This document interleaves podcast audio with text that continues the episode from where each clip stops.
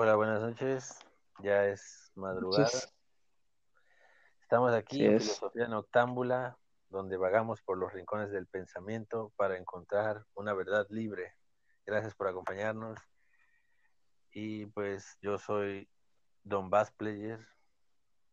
¿Qué tal? ¿Cómo estás, Mr. Nobody? Bien, bien, me alegra mucho esta intro. Primer episodio. Tenemos aquí temas bastante interesantes, bastante complejos, pero pues nada. Estoy muy contento. Intentaremos desarrollar un poco de nuestro pensamiento y no morir o suicidarnos en el intento. Me agrada, me agrada. Gracias por estar aquí. Entonces, pues comencemos. Hoy traemos un tema bastante interesante a partir del libro Ideología y aparatos ideológicos del Estado de L. Althusser. Un libro pequeño, pero bastante con bastante contenido. A ver, sí, demasiado. nos podrías comentar acerca de este libro? Uh, bueno, Bass Player eh, si me permites decirlo, es un libro bastante complejo, bastante difícil. O sea, no es un autor nada, nada sencillo de leer.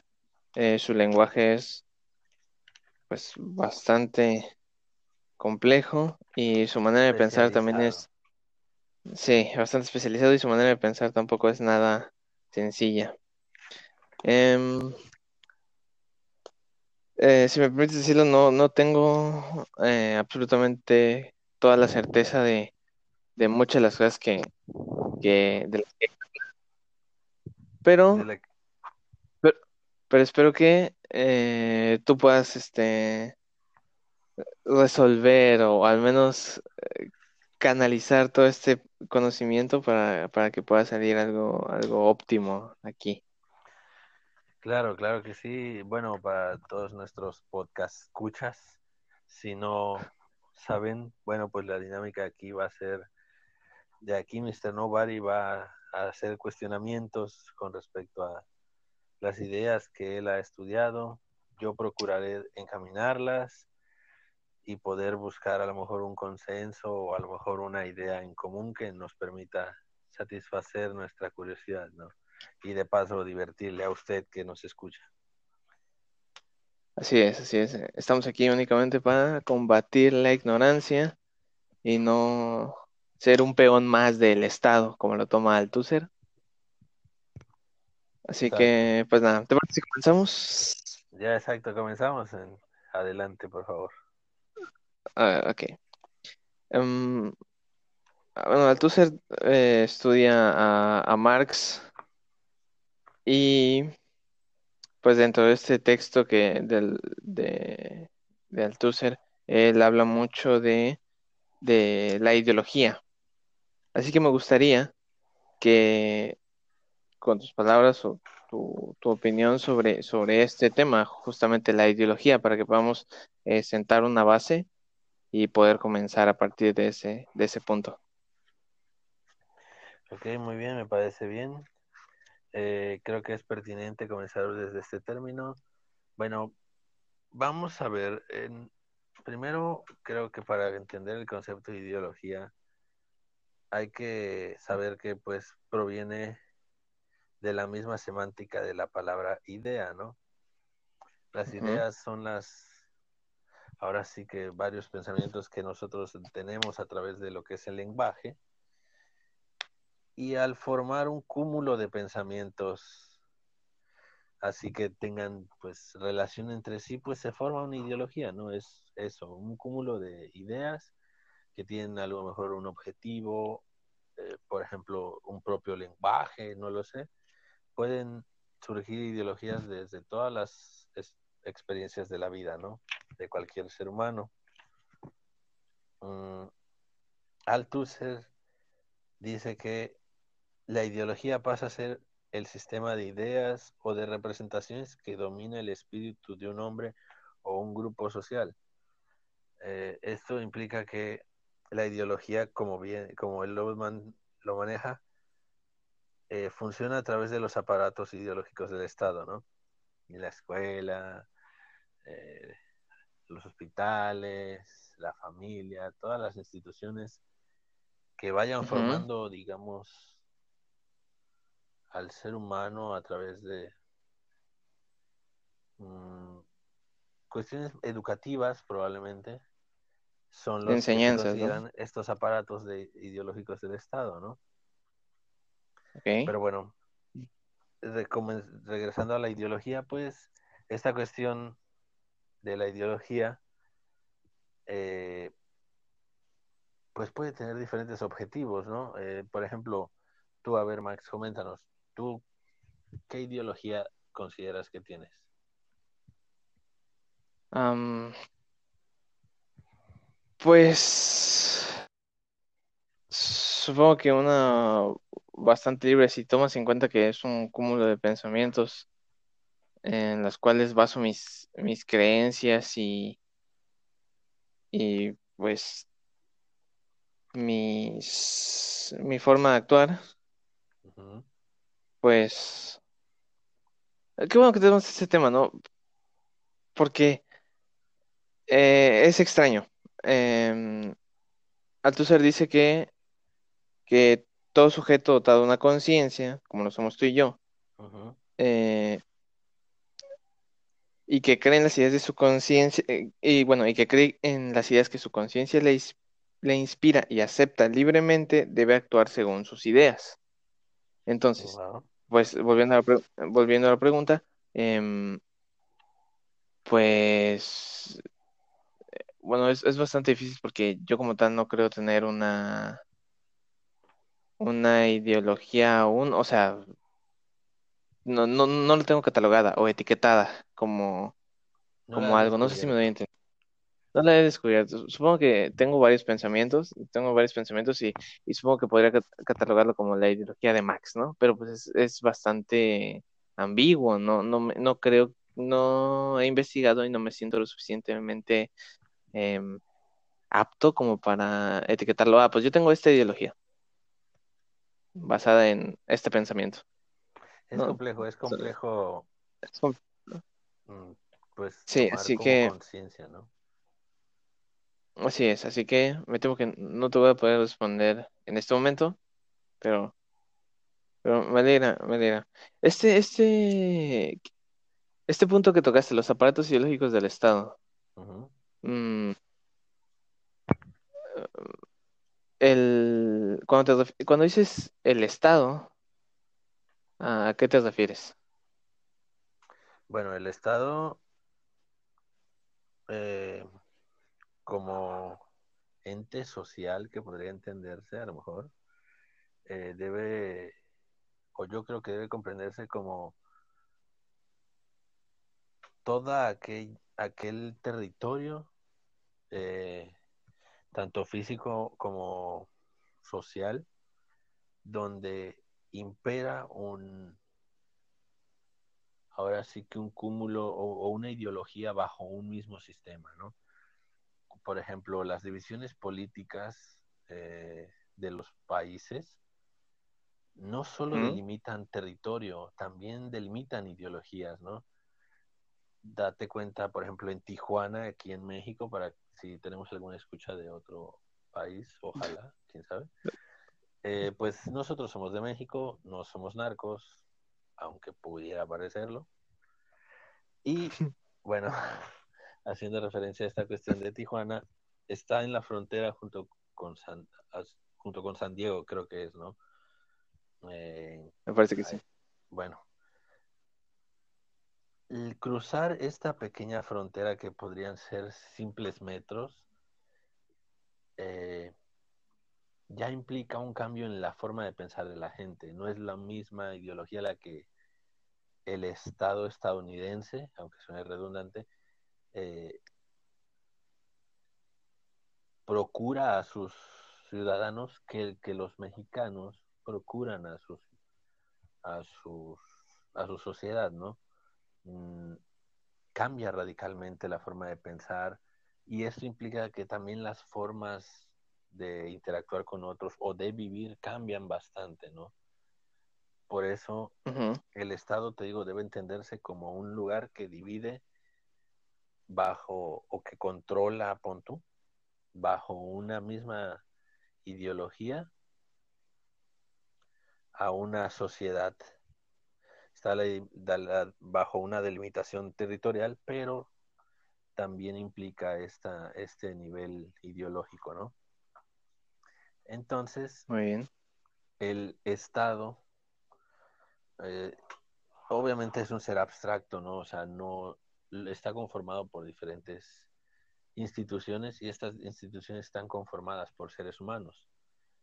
Eh, por o sea, tanto, nosotros somos el Estado. nosotros somos parte del Estado, en efecto, más no somos el Estado nada más. Ok, muy bien. Eso es creo que importante, o sea, conformamos parte de él, de este Estado, de esta realidad social, pero no, no podemos considerarnos el Estado solo nosotros, ¿no? Un error que muchas veces reyes cometen, que al creerse que ellos son todo el imperio, pues no, o sea, nadie puede gobernar solo, ¿no? O sea, hay muchas decisiones y trabajos que se tienen que realizar. Entonces, bueno, el Estado, al buscar, te digo, delimitar ideológicamente su territorio, se ayuda o, o se o se manifiesta a través de los aparatos ideológicos del Estado, que como ya habíamos mencionado son la escuela, el hospital, etcétera, etcétera, y con los aparatos represivos del Estado, que serían Sí, todos aquellos que tienen ese monopolio de violencia, esa capacidad de violentar a su sociedad, como el ejército, la policía, las fiscalías, no sé, todos esos que puedan ejercer violencia sin que haya ninguna repercusión, ¿no? Directamente, porque pues, entonces lo que tú est- lo, que tú estás diciendo es que en- hay dos tipos, ¿no? De aparatos ideológicos. Los, bueno, no, no, estás diciendo que estos dos tipos, los aparatos ideológicos y los aparatos represivos, sirven para oprimir al pueblo, al así Estado. es. Sí, así es. Son Uno, uno violenta, ujú. si no, a eso te refieres, ¿no? Uno de manera violenta y el otro de una manera más pacífica. No tanto pacífica porque, por ejemplo, bajo una ideología surgen cuestiones de marginalidad social o pobreza. Eso es violencia, ¿no? Solo que es ejercida por medios no directos, por decirlo de una manera. La Como lo es la... como lo es Adelante, adelante. Eh, Como lo es la censura, por así decirlo. por ejemplo, la censura, incluso date cuenta cómo luego el pueblo mismo pide censura para un integrante de ellos, ¿no?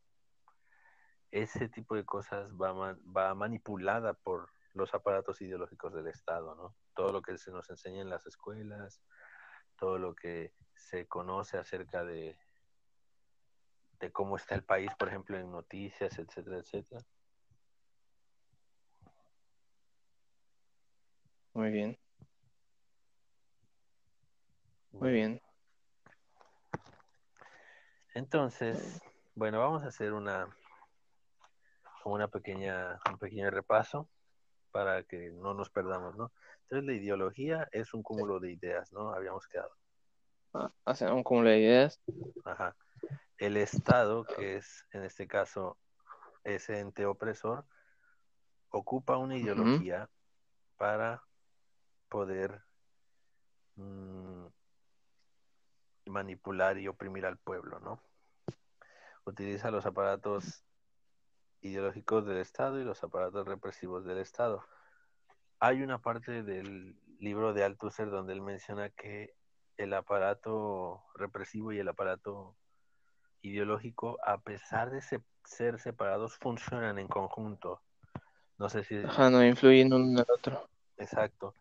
Muchas veces para hacer alternativas o hacer movimientos con el aparato ideológico del Estado también puede ocupar al aparato represivo del Estado y viceversa, ¿no? ¿Puedes darnos un ejemplo? Mm, Sí, permíteme.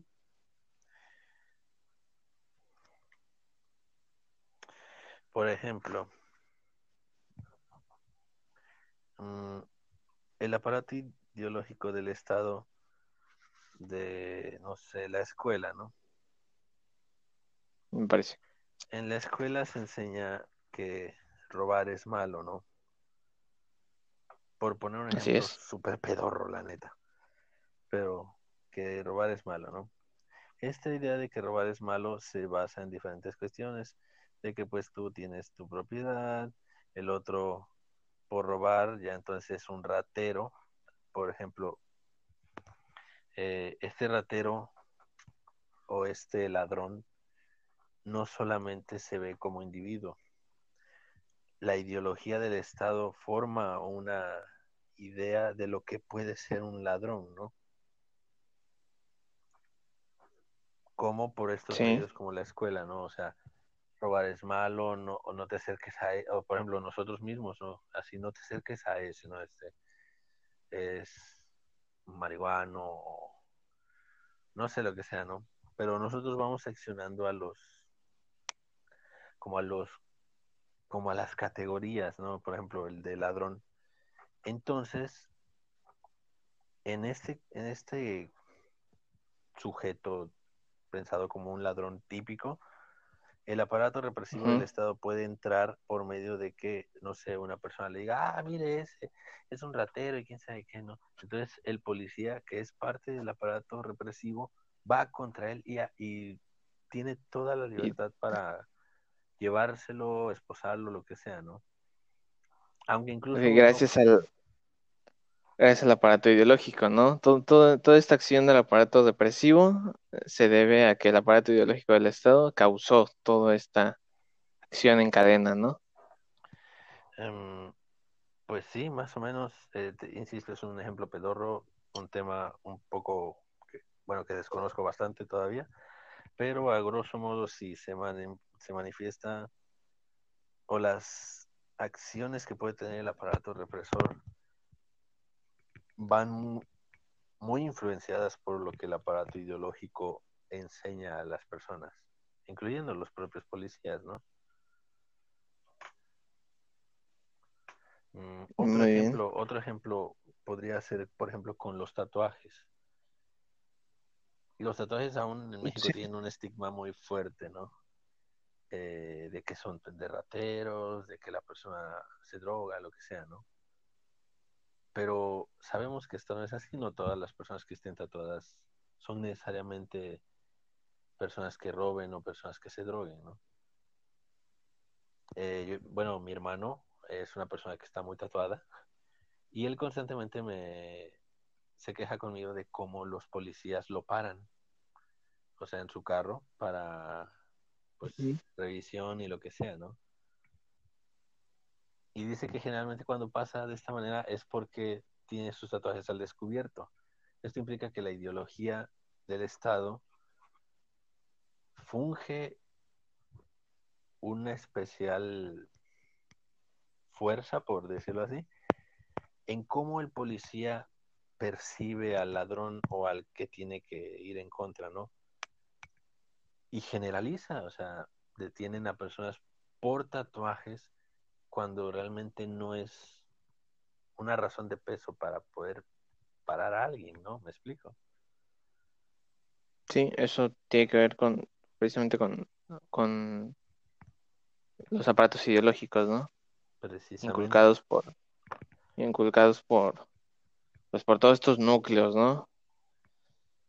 Pero lo que es entendible, sí. Ujú.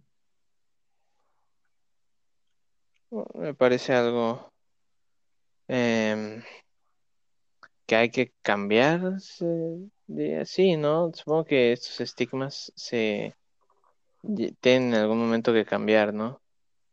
Mm, No necesariamente. Recuerda que el Estado es un ente completo. Nosotros somos parte de él y funcionamos con él, ¿no? El hecho de que estas situaciones puedan parecer mm, injustas no significa que no funcionen. Por ejemplo, en el mismo ejemplo de un ladrón, si un policía detiene a alguien porque tiene tatuajes y esa persona sí tenía algo que esconder o alguna especie de delito o algún robo, eh, pues fue una buena situación, ¿no? O sea, detener a una persona que, que violenta a otras por placer o por necesidad, pues tampoco está bien, ¿no? entonces los aparatos ideológicos funcionan en, de por así decirlo. No entiendo. Sí, o sea, sí, sí, lo que tú me estás diciendo es que em, estos eh, estigmas o este esta eh, etiqueta para las personas tatuadas que ha que ha impuesto el aparato ideológico del Estado, como lo puede ser la escuela, la casa o qué sé yo, em, te dice, esta persona tatuada eh, usualmente, o las personas tatuadas usualmente tienen, tienden a cometer actos delictivos. Entonces el aparato represivo, guiado por el aparato ideológico, entra y como tú dices, ve a una persona tatuada, le intercepta y dice, y pues descubres que sí, que sí es esta persona violenta a otras personas. Entonces el, el aparato funciona y el Estado, el Estado funciona, ¿no? El sistema funciona. Exacto, funciona a secas, no hay nada más. O sea, la ideología que puede ir, por ejemplo, detrás de este ejemplo tan burdo y sencillo, probablemente poco ilustrativo, sí. funciona influenciando no solo, por ejemplo, vamos a poner tres sujetos, el robado, el ladrón y el policía. Ah, muy bien. La ideología funciona en los tres ellos, ninguno se salva. El robado tiene una idea de cómo es un ladrón y por lo tanto toma decisiones con base a esta idea que tiene de ladrón. El policía hace exactamente lo mismo, pero ya siendo parte del aparato represivo del Estado, ¿no? Pero el ladrón también se forma un concepto de sí mismo bajo esa cuestión. Una persona que roba sabe que roba y sabe que es un ladrón y como en su cultura o en su realidad todo el tiempo él estuvo expuesto a esta posibilidad de que le de entender cómo la gente ve a los ladrones y al él cometer el acto delictivo se percibe de esta manera como un ladrón no solo con como él sabe que es sino como los demás lo miran ¿Me explico? Sí, sí. Entonces, no significa que él diga, ay, no, pues yo no soy ladrón. No, sabe que es ladrón y la idea de ladrón que tenemos, por ejemplo, en México, le afecta, lo cual puede llevarlo, por ejemplo, a ponerse tatuajes. Porque en nuestra cultura sigue estando eso de ladrón igual a gente con tatuajes. Entonces el ladrón dice, ah, pues sí, me tatúo. Por decirlo de una manera muy burda, insisto, porque pues no es como que, ah, acabo de robar, ah, ahora me voy a tatuar porque soy ladrón. No, pues no. Pero la misma cultura lo envuelve, ¿no? Sí, es que, es que sí, o sea, no funciona. Sí, no, sí, no, está bien, sí, es muy entendible, me agrada. No, no, me agrada que la gente robe, pero, pero me agrada la descripción. muy bien. Así funciona, o sea, eh, se salva, ¿no? Me parece bien. Eh, muy bien, retomando a Althusser y, y todo este asunto. Em, bueno, Althusser se estudia a Marx, se, se basa en, él. Y bueno, ya sentando las bases de la ideología y los aparatos ideológicos del Estado, que son dos puntos principales en, en este texto, eh, me agradaría em, que me aclaras este cuestionamiento que toman en el texto, que dice así. Eh, Marx decía que, que incluso un niño sabe que una formación social que no reproduzca las condiciones de producción al mismo tiempo que produce no sobrevivirá siquiera un año. puedes aclarar este, porque es justo con lo que inicia el, el, el texto, ¿no? Esta, lo que dice la, la, la reproducción de las condiciones de producción. ¿A qué se refiere eh, Marx con, con este asunto? Ok, bueno, la reproducción de las, de las condiciones de producción es un término utilizado para, para expresar la situación que implica que cuando hay un trabajo, a ver, vamos a explicarlo de manera muy burda y con ejemplo mejor para que se entienda. Me, me- me agrada, me agradan estos ejemplo, ejemplos. Yo tengo una hamburguesería, ¿no? Yo vendo hamburguesas que están bien chidas, bien. ¿no? Entonces, ¿yo qué necesito para, para hacer hamburguesas? En primera, pues una estufa, ¿no? De ahí los ingredientes. Y de ahí, pues solamente ponerme a hacerlas, ¿no? Ok. Cuando yo ya tengo la hamburguesa hecha y ya se la doy a comer a los clientes, me pagan lo que tú quieras, ¿no? Y se me terminaron todos los ingredientes. Ok, ¿qué es lo que tengo que hacer ahora si quiero seguir vendiendo hamburguesas? Pues comprar más ingredientes, ¿no? Así es. Este acto es el que implica reproducir las condiciones de producción. La producción es hacer hamburguesas. ¿Qué necesito para hacer hamburguesas? Ingredientes. Pero los ingredientes se acaban. Entonces, yo debo de poder recuperar esos ingredientes, por decirlo así, ¿no? Esa es la reproducción de las condiciones de producción, pero hay que entenderlo desde el punto de vista de que este autor nos menciona. Mm, él dice en una parte que no sé dónde está ahorita, pero dice que, a ver, aquí tengo. Ah, ya me acordé. Dice que el problema de la producción no puede ser pensada a nivel de la empresa. Esta es la parte donde menciona que Quincy, Queensney, perdón, fue el primero en plantear este problema y que Marx lo resolvió. Ah, sí, el, este, este asunto, ¿no? El, el, El de este, el, el problema que salta a la vista y que Marx resolvió. Sí, este, el, problema que salta a la vista es ese, que no se puede reproducir las condiciones de producción desde la empresa.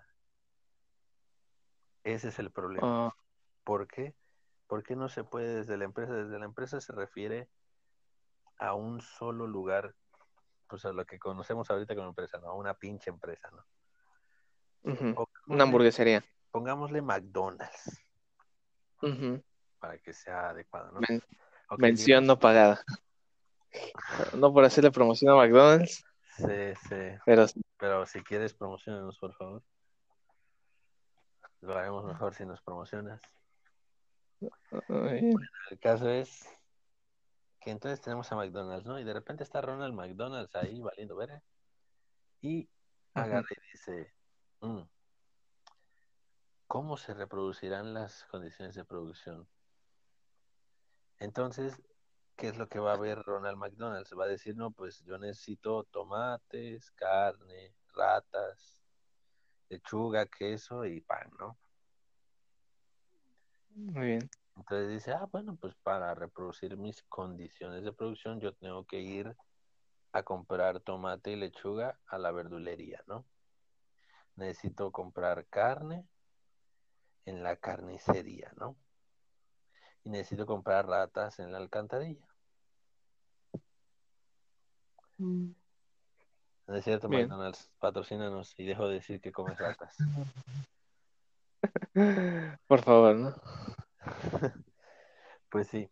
Y entonces dice, ah, bueno, pues ya, ya encontré cómo reproducir las condiciones de producción. Pero en eso llega al Tucer, al McDonald's y le dice, no, payaso pendejo, no se hace así. ¿Por qué? Porque si tú vas a la verdulería, pues compras el tomate, ¿no? Pero ¿cómo llegó el tomate a la verdulería? ¿Me explico? Pues pues tuvo que llevarlo el granjero, ¿no? Ok, pero el granjero, sí. ¿cómo lo obtuvo? Ah, pues el agricultor se lo dio. Ah, ok. Pero ¿qué hizo el agricultor?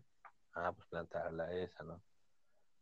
A lo que se refiere es que como la empresa va a ver únicamente por reproducir sus condiciones propias de producción, no las de los demás, no las de la sociedad, sino solo las suyas, no puede resolver el problema de de la del, de la reproducción de los medios de de cómo se llama reproducción de las condiciones de producción. Vamos a aclarar dos cosas. El reproducir estas condiciones o sea el comprar los ingredientes no es un problema de una empresa es un problema a nivel social porque abarca toda la economía de un país Eso significa que reproducir las condiciones de producción se refiere a cuando todo el país puede hacerlo, por decir, por ponerlo con ejemplo en manzanas, ¿no? Pero cuando todo el país puede hacerlo con efectividad. ¿Por qué? Porque en primera los recursos escasean. Hay que encontrar maneras inteligentes de reproducir estas condiciones, ¿no? No solo tomar en cuenta las de una empresa porque hay muchas más cosas que están sucediendo para que esa empresa funcione. Entonces, por eso no se puede hacer desde la empresa. La reproducción de, los, de las condiciones de producción tiene que verse desde la cuestión de, desde una perspectiva de un Estado, ¿no? O sea, el Estado en teoría debería encargarse, aunque ya entramos más a la parte de que el proletariado tiene que apropiarse o reapropiarse de sus medios de producción y bueno, Para poder, para poder, este, instaurar la eh, dictadura del es- proletariado. es- Pero bien, es a, a lo que, a lo que llegamos con que el, el Estado organizado es el que abolirá el capitalismo, ¿no? Ah, sí, pero ya ya es más complejo. Yo creo que hace ya mejor no nos vamos. Muy bien. Me, me agrada, me agrada porque la verdad es un, es un tema pues un poco más amplio. Será para otro podcast, otro episodio. Y bueno, pues creo que fue un buen ejemplo, ¿no? Las hamburguesas siempre son un buen ejemplo, ¿no? Maldito capitalismo. Sí, sí es. Entonces, con eso cerramos lo de, bueno, este punto que es la reproducción de las condiciones de producción. Eh, recapitulemos, ¿no? Entonces, eh, a grosso modo, la reproducción de condiciones de, de producción es el reabastecimiento de, de, pues, del producto, ¿no? Llámese carne de hamburguesa, llámese eh, trabajador de fábrica, llámese... No, em, ahí sí no creo que sea buena idea mencionar porque eh, mencionar a, la- a las personas porque las personas son las son la fuerza de trabajo. Las condiciones entonces- de producción bueno, no, sí, cierto, también implica a los trabajadores, ¿verdad? Porque sí, mientras, sí. mientras más crece una empresa, necesita más obra de... Sí, no, tienes razón, tienes razón. Y, entonces, apl- entonces aplica, aplica también ahí este asunto, ¿no? Muy bien. Sí, así es. Yo creo que Ok, podemos concentrarnos en las reflexiones, conclusiones finales de, de lo que hemos visto hasta el momento, porque ya casi se nos va el tiempo. ¿es cierto? Así que, bueno, eh, me parece un buen inicio eh, para analizar a Althusser. Ujú. Entonces, recapitulemos. Bass Player. Eh, No, ¿qué nos no. puedes decir de, Don, Don Basile. ¿Qué nos puedes decir de, todo esto? Bueno, pues yo en lo personal considero que es ahora sí que muy importante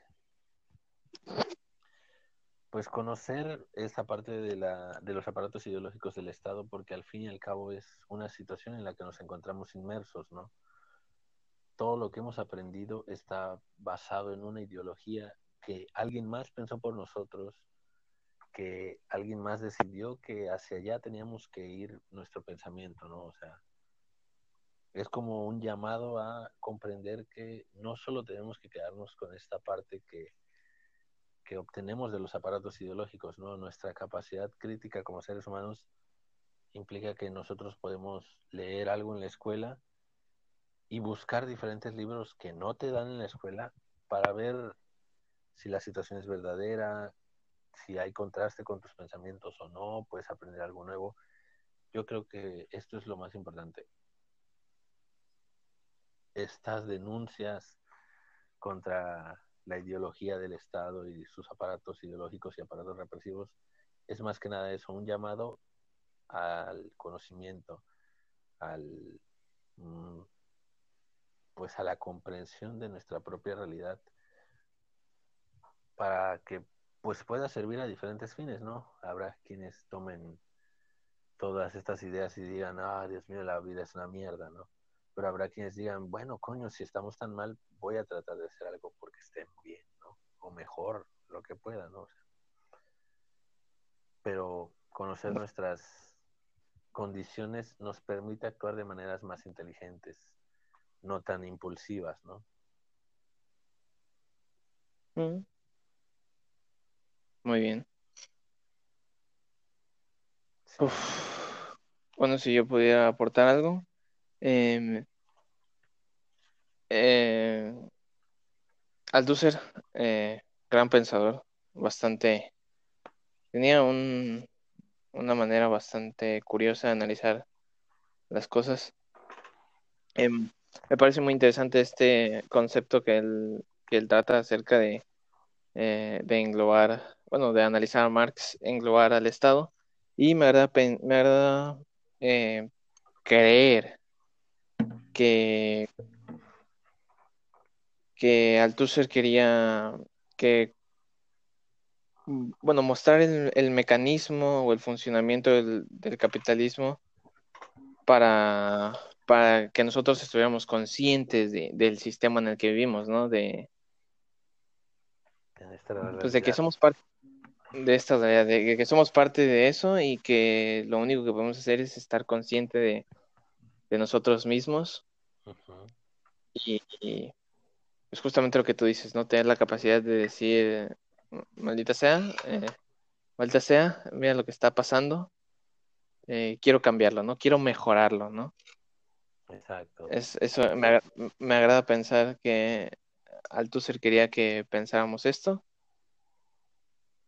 y, y pues nada, creo que sería bueno dejarlo hasta aquí y analizar los conceptos hasta el próximo episodio. Exacto, exacto. Bueno, para los que nos escuchan, eh, un agradecimiento por escucharnos. Eh, en efecto, es importante entender que pues siempre va a haber cosas que mejorar, errores que nuestro pensamiento pueda pensar ahora sí, pero lo importante es no dejar de hacerlo, ¿no? Les agradecemos su participación y pues pues recuerden que estamos aquí para combatir la ignorancia y ser